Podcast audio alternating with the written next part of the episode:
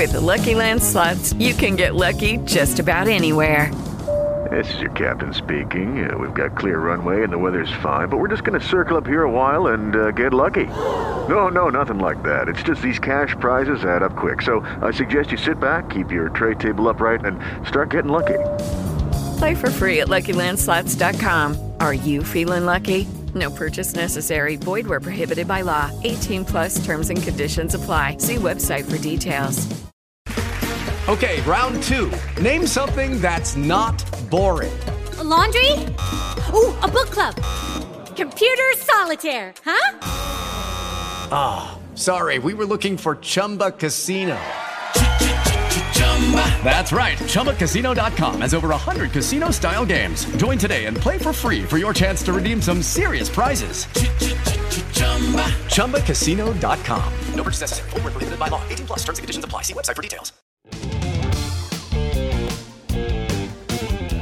Olá, boa tarde. Eu sou Patrícia Rocha e esse é o podcast 2 Minutos Band News.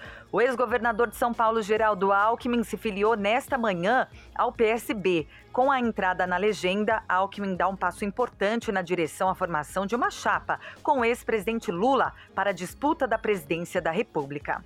No noticiário internacional, a OTAN anunciou que pretende criar quatro grupos de controle no leste europeu. As instalações seriam na Bulgária, Hungria, Romênia e Eslováquia. De acordo com o secretário-geral Jens Stoltenberg, a proposta deve ser aprovada amanhã pelos países membros da OTAN na cúpula emergencial sobre a guerra na Ucrânia. O evento em Bruxelas terá a presença de líderes, incluindo o presidente dos Estados Unidos, Joe Biden, e a participação virtual de Volodymyr Zelensky. E em discurso à Assembleia Nacional da França, o presidente ucraniano invocou o lema Liberdade, Igualdade, Fraternidade da Revolução Francesa para pedir mais apoio do país contra a invasão russa. Zelensky também agradeceu a mediação de Emmanuel Macron, mas disse que mais sanções são necessárias e fez um apelo para que todas as empresas francesas deixem a Rússia.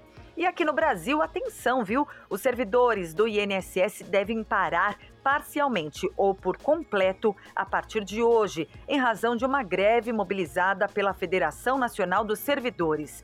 O alcance da paralisação ainda depende da adesão de cada estado. Os servidores pedem reajuste de quase 20% nos salários para repor a inflação desde 2019. Esse foi o 2 Minutos Band News. Até a próxima edição, às 7 da noite.